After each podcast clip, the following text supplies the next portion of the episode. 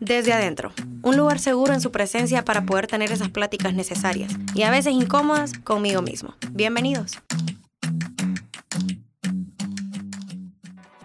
Hola, ¿qué tal? ¿Cómo están todos? Espero que todos estén bien. Yo estoy muy bien, gracias a Dios. Estoy muy emocionada, feliz y un poquito como intrigada. Tengo mucha como expectativa con este episodio que, que quiero compartir con ustedes hoy. Bueno, por si no saben, mi nombre es Ana Ponce, me presento y este podcast se llama Desde Adentro. Estoy, la verdad, muy emocionada poder compartir con ustedes el tema de hoy. Me parece que es un tema eh, buenísimo. Me parece que es un tema un poquito incómodo, como siempre, ¿verdad? Mi, yo y mis temas incómodos, pero me parece que es un, una cosa que, que, tenemos que reaprender. En este, en este año, y bueno, en el año pasado también, el año anterior y lo que ha empezado este año, me he dado cuenta que hay muchas cosas que aprendimos y que estuvieron mal enseñadas. Tal vez no con mala intención, pero sencillamente así se aprendió, qué sé yo, de nuestros tatarabuelos, a nuestros bisabuelos, a nuestros abuelos, a nuestros padres y ahora a nosotros. Y muchos de esos pensamientos tal vez tenían la buena intención de fortalecernos, de prepararnos para la vida, qué sé yo. Pero hay un montón de cosas que estuvieron mal enseñadas y por ende también mal aprendidas y ahora en nuestra vida eh, diaria y, en nuestro camino de crecimiento, pues nos damos cuenta que tenemos que desaprender esas cosas y volverla, volver a aprender todo. Realmente tenemos casi que, que hacer borrón y cuenta nueva en muchas áreas de nuestra vida. Tenemos que hacer borrón y cuenta nueva con muchas lecciones que aunque tuvieron buena intención, tuvieron mala ejecución y, y pues que nos perjudican hoy en día. Y una de esas cosas que yo me he dado cuenta que tenemos que desaprender y reaprender correctamente es el pedir perdón. El tema del pedir perdón es bien como como extraño, ¿verdad? Porque todo el mundo quiere que le pidan perdón, pero a la hora de la hora nadie quiere pedir perdón.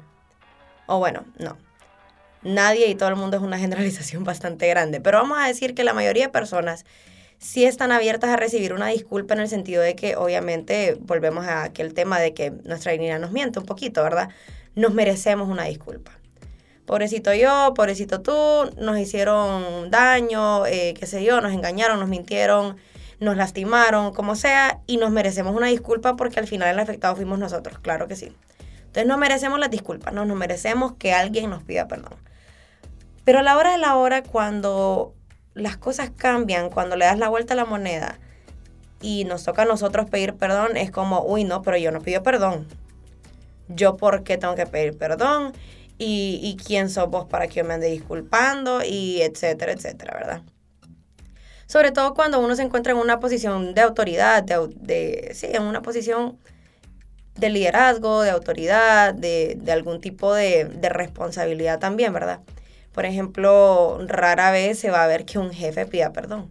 Rara vez se va a ver que em, un, líder pida perdón. Que, ¿Me entienden? Que alguien que tiene una posición, entre comillas, importante, vaya a acceder a pedir perdón. ¿Por qué? Porque tristemente, y aquí es lo que les cuento, que fuimos mal enseñados a que pedir perdón es una señal de debilidad, que estás faltando a tu dignidad, que esta frasecita me da mucha risa, la verdad, porque es tan, tan equivocada. Yo también tengo mi orgullo, decimos. Ay, Dios mío, yo también tengo mi orgullo, no tengo por qué andarle pidiendo perdón. Que me pida perdón él a mí, que me pida perdón ella a mí. Yo no tengo por qué pedir perdón. Y, y ese yo no pido perdón, que es el tema de hoy, por cierto, ese tema de que yo no pido perdón, que dañino es verdad, porque nos hace pensar que estamos como en una posición donde podemos decidir quién nos pide perdón a nosotros, pero nosotros no podemos, no podemos hacerlo. O sea, ¿cómo me voy a humillar yo? ¿Cómo? No, no, no. ¿Cómo voy a yo perder mi autoridad pidiendo perdón? No, no, no, no, jamás. ¿Qué es eso? ¿Cómo va a ser que yo me vea débil pidiendo perdón? Qué barbaridad. No, no, no. Se va a ver como que me estoy retractando y, y, y qué horrible. No, no, no, eso no se hace. Y entonces crecemos tristemente y mal enseñados pensando que pedir perdón es una señal de debilidad. Sobre todo si ustedes que me están escuchando están en una posición de autoridad, qué sé yo, en sus trabajos, en la universidad, en su casa, en su iglesia, no sé, donde sea que se encuentren, ya sea que son pastores, ancianos, líderes en su iglesia, en su iglesia sea que sean hermanos mayores, padres de familia, incluso en sus hogares, en sus trabajos sean supervisores, jefes, en sus universidades, en sus lugares de estudio sean, pues qué sé yo, no sé, algún, alguna cabeza de algún equipo o algo por el estilo, tenga algún tipo de responsabilidad, pues siempre está como mal visto pedir perdón, ¿no? Pero, pero qué locura, ¿verdad? Que nosotros estamos tan equivocados con, con el concepto de pedir perdón que lo vemos como algo negativo y lo vemos como algo que te quita autoridad, algo que te desautoriza, algo que si lo haces te viste cobarde, te viste débil, qué barbaridad, eh, perdiste la dignidad, ¿verdad? Qué, qué equivocados estamos, Dios mío. Pero me pongo a pensar en que nos han enseñado toda la vida que, que este pedir perdón es una señal mala, ¿verdad? Es algo negativo, pedir perdón no se hace, qué barbaridad. Pero si nos ponemos a pensar en las cosas como son y no como nuestro ego quiere que sean, nos damos cuenta que en realidad el pedir perdón es una de las herramientas más hermosas que nos da el Señor. Pedir perdón es un, recurso es, es espectacular, es un recurso que no se agota, es un recurso que, que no tiene precio. Realmente pedir perdón es, la diferencia entre ser un destructor y ser un reconstructor. La persona que pide perdón no es débil, es responsable. Y estamos acostumbrados a lastimar a todos a diestra y siniestra, a, llevarnos de encuentro a cualquiera con nuestras malas actitudes, con nuestros malos días, ¿verdad? Porque todos tenemos un mal día, entonces no, yo solo tuve un mal día. Pero nunca pediste perdón por eso, nunca pediste perdón por haber maltratado a alguien que solo te quería ayudar, nunca pediste perdón por la manera en la que le contestas a la gente, nunca pediste perdón por haberle faltado el respeto a tu amigo, a tu amiga, a tu pareja, a, tus papás, a tus hermanos. Eh, por haber, incluso como padre, por haberte desquitado un momento de enojo, qué sé yo, de tu trabajo, de tu, de tu estrés, qué sé yo, de tu estrés privado, con alguno de tus hijos que solo se quería acercarte a preguntar si ibas a cenar. Entonces, realmente me pongo a pensar, ¿por qué tenemos este concepto tan erróneo y por qué estamos dispuestos a que nuestro ego se sobreponga a las relaciones que tenemos? ¿Por qué estamos dispuestos a sacrificar la armonía familiar, nuestra armonía en la iglesia, nuestra, nuestra paz? ¿Por qué estamos dispuestos a sacrificar la paz por nuestro ego. Me parece descabellado realmente. Cuando nosotros nos ponemos a pensar en, ejemplos bíblicos, eh, bueno, obviamente el mayor ejemplo que tenemos es nuestra relación con Jesús, nuestra relación con el Señor, con el Espíritu Santo. El Señor dice pues que si nosotros venimos, confesamos, nos arrepentimos y, y nos apartamos, alcanzaremos misericordia. Y entonces a la hora de que nosotros cometemos un error, pecamos, qué sé yo, nos alejamos del Señor, le fallamos, hacemos cosas que no deberíamos hacer, pues claro que nos encanta el perdón, porque nos lo dan, el Señor nos lo da siempre, el Señor es lindo, la verdad. Y el Señor viene y nos da el perdón. Cada vez que usted y yo pedimos perdón, cada vez que nosotros pedimos perdón, el Señor nos da el perdón, ¿verdad? Nuestro Señor, perdóname, mira, me arrepiento de verdad, de verdad, perdóname. El Señor dice, te doy el perdón y ese perdón que yo te doy, lo que hace es que el perdón construye un puente entre tú y yo, ¿verdad? El perdón que el Señor nos da nos abre el camino, nos, nos hace una manera, nos, nos crea una senda donde no hay. Y entonces ahí nos damos cuenta de que realmente cada vez que yo le pido perdón a Dios, no es que estoy faltando a mi dignidad, no es que perdí autoridad, no, yo pidiéndole perdón a Dios, yo gano autoridad, yo recupero la autoridad que el, que el pecado me quitó. Yo pidiéndole perdón al Señor, recupero la autoridad que el pecado me quitó. Yo recupero la autoridad que mi ego me quitó. Yo disculpándome con el Señor, recupero la paz. Yo recupero, no pierdo valor. No, yo no perdí valor, yo recuperé el valor que, que las cosas malas que hay dentro de mí me quieren quitar. Y así es con todo. Yo lo que estoy haciendo delante del Señor es decirle, Señor, yo entiendo que lo que hice estuvo mal y yo asumo mi responsabilidad y me arrepiento yo, yo sé que yo fui responsable, yo no me voy a excusar contigo, esto es lo que soy, yo soy honesto contigo, quiero ser honesto conmigo mismo también, porque si yo no soy honesto conmigo, entonces voy a pensar que no tengo nada por qué disculparme, ¿verdad? Pero es tan necesario que aprendamos a pedir perdón y que entendamos que el perdón es un acto de responsabilidad y de amor. La palabra perdón significa te amo, o sea, la palabra perdón, tanto dar como recibirlo, es amor. O sea, es cada vez que nosotros nos arrepentimos delante del Señor, le decimos, Señor, perdóname. Le estamos diciendo, Señor, perdóname, ¿por qué? Porque es que yo te amo, yo no quisiera fallarte, yo no quisiera hacer esto. Y yo te amo más que el pecado, yo te amo más que, qué sé yo, que, que la que el, el, buen sentimiento que me puede provocar el pecado, entre comillas, momentáneamente, que la satisfacción que el pecado me puede traer momentáneamente, yo te amo más a ti que a eso. Señor, más allá de mi ego, yo te amo a ti. Señor, más allá de mi orgullo, yo te amo a ti. Entonces, cada vez que yo le pido perdón al Señor, es una muestra de que yo lo amo, porque yo no puedo interpretar eso de la misma manera cuando yo le pido perdón a alguien más, porque tengo que interpretarlo como que me estoy, entre comillas, rebajando. ¿Rebajando a qué? O sea, ¿rebajando de qué?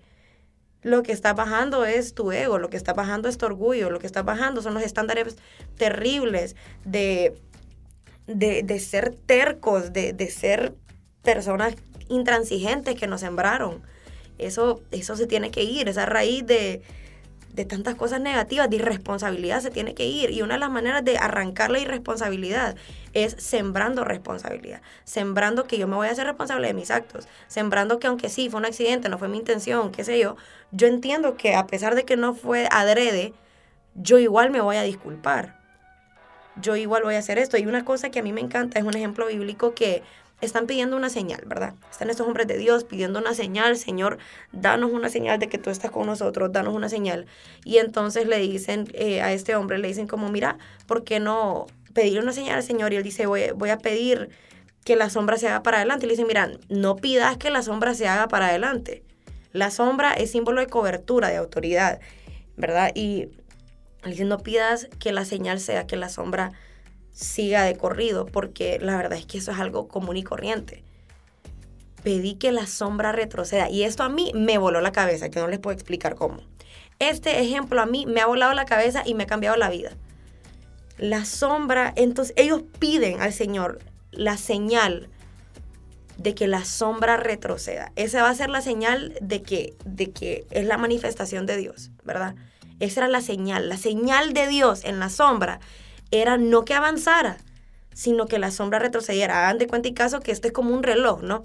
Entonces, si la sombra se adelantaba, pues era como adelantar el reloj, que realmente no está tan descabellado, solo es decir, bueno, voy a adelantarlo, pero el curso natural de las cosas es que la hora vaya hacia adelante, ¿verdad? No hacia atrás. Pero me parece tan espectacular que hayan pedido que la sombra se retrase, que, que se haga para atrás, porque esta es la manifestación de Dios en esa sombra. Es decir, es la señal de que Dios estaba moviéndose en esa sombra. Y me encanta pensar esto porque lo normal es que una autoridad, es que una sombra, que una cobertura, eso es lo normal, lo que pasa con la gente que tiene a Dios o no tiene a Dios. Eso, pues la verdad es lo más común. Que alguien cometa un error y siga de largo, que siga para adelante. No, la vida sigue, hay que... y, y le voy a decir algo, que a veces esa excusa de la vida sigue es eso, una excusa terrible para no asumir nuestros errores, para no asumir las cosas y no enfrentarlas como adultos que somos, ¿no? Pero bueno, entonces estamos hablando de que la sombra común y corriente, la sombra de, siempre, la sombra que no se diferencia con nada del mundo, es la sombra que sigue de largo.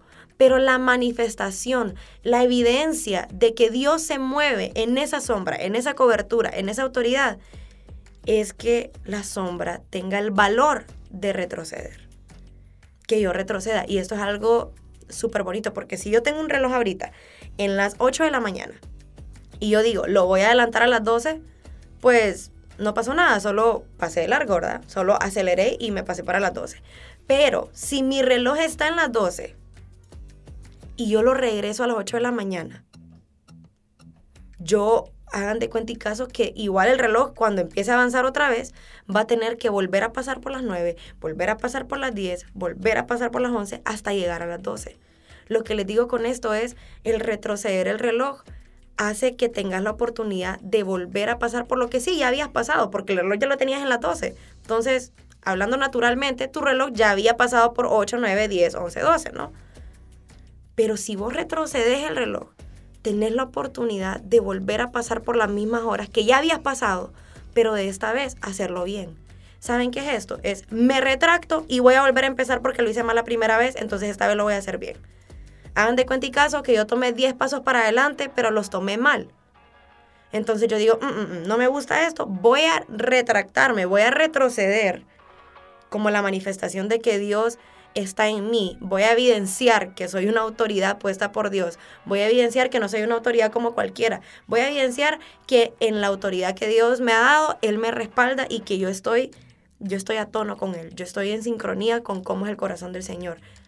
Y entonces yo decido, voy a regresarme los 10 pasos que di mal y lo voy a volver a dar. Sí, puede parecer doble trabajo, pero no lo es, porque esta vez lo voy a dar bien. Entonces, doble trabajo es hacer las cosas mal y seguir delante como que si no pasó nada y que en 10 años tengas que pasar factura, perdón, tengas que pagar factura, que te pasó factura, ¿verdad? Entonces vas a tener que pagarla de algún modo porque no quisiste regresarte en ese momento 10 pasos. Entonces ahora tenés que regresarte 7 kilómetros en vez de regresar 10 pasos porque en el momento dijiste, ah, no pasa nada, voy a seguir adelante voy a seguir, la vida sigue.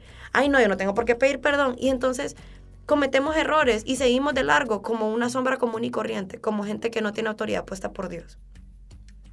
Como gente que solo tiene la posición pero no tiene la responsabilidad. Y la verdad es que todo, todo tenemos que hacernos responsables de eso porque si no te pasó factura hoy, te va a pasar factura en 10 años. Y creo que no hay adulto que no diga, eh, hay cosas de mi infancia que me lastimaron, hay cosas de mi adolescencia que me lastimaron y que nadie nunca me pidió perdón. Y hay, hay gente que ni siquiera sabe que todavía está, está esperando una disculpa de alguien. Tal vez no le está pidiendo ya, ya se dio por vencida, esa disculpa nunca va a llegar. Pero hay gente que todavía no lo sabe, pero que si recibiera una disculpa de esa persona que los lastimó hace tanto tiempo, sean, qué sé yo, compañeros, sean amigos, sean parejas, sean papás, sean hermanos. Hay gente que todavía está esperando esas disculpas y que tal vez no van a llegar porque fuimos tan mal enseñados que eso fue lo que, lo que sembramos en los demás, el nunca responsabilizarnos. Y esto no quiere decir que te quita autoridad, no, es decir, como yo noto que el perdón es una acción de responsabilidad y de amor, yo lo voy a sembrar. ¿Por qué? Porque padres, eh, jefes, maestros, todas las autoridades que, se mentalizan a que pedir perdón está mal, es del otro mundo y, y, vas a perder autoridad y te vas a ver débil y todo, lo que hacen son criar generaciones irresponsables que nunca se hacen cargo de lo que, de lo que destruyen por miedo a verse débiles. Y entonces destruyen toda su paz, no le piden perdón a nadie y solo hacemos generaciones que lastiman sin responsabilidad. Generaciones que quieren el puesto, pero no la responsabilidad. Generaciones que quieren el privilegio, pero nunca la responsabilidad. En cambio, un padre que pide perdón, una madre que pide perdón, un maestro que pide perdón, un líder que pide perdón, lo que hace es formar gente que dice, hey, el perdón es una señal de responsabilidad, el perdón es una señal de que yo hago puentes en vez de construir muros. Y eso es lo que queremos ser, personas que construyan, no que destruyan. Qué difícil esto, ¿verdad? Qué incómodo, porque eso quiere decir que vamos a tener que destruir, pero nuestras estructuras mentales, nuestro ego y todas las cosas que creímos haber aprendido bien, pero que realmente solo nos perjudican. Empecemos a construir puentes, empecemos a, a volver a, a enmendar lazos, empecemos a volver a hacer las cosas como Dios quiere que las hagamos y tengamos el mayor ejemplo de que el perdón, cuando se trata de Jesús y yo, cuando se trata del Señor y yo, del Padre y yo, el perdón lo que hace es que me acerca, no me aleja, me da autoridad, no me la quita, me capacita, no me destruye, me devuelve el valor que perdí. Y eso es lo que hace el perdón. Así que bueno, yo espero que este podcast haya sido bendición para ustedes, así como lo ha sido para mí. A mí me encanta este tema, espero que les haya gustado a ustedes también. Y bueno, esto fue desde adentro. Yo soy Hanna Ponce y nos vemos, nos oímos, qué sé yo, nos conectamos. a la próxima. Chao. Escuchaste desde adentro, el espejo que aunque a veces me desarma, siempre me equipa. Hasta la próxima.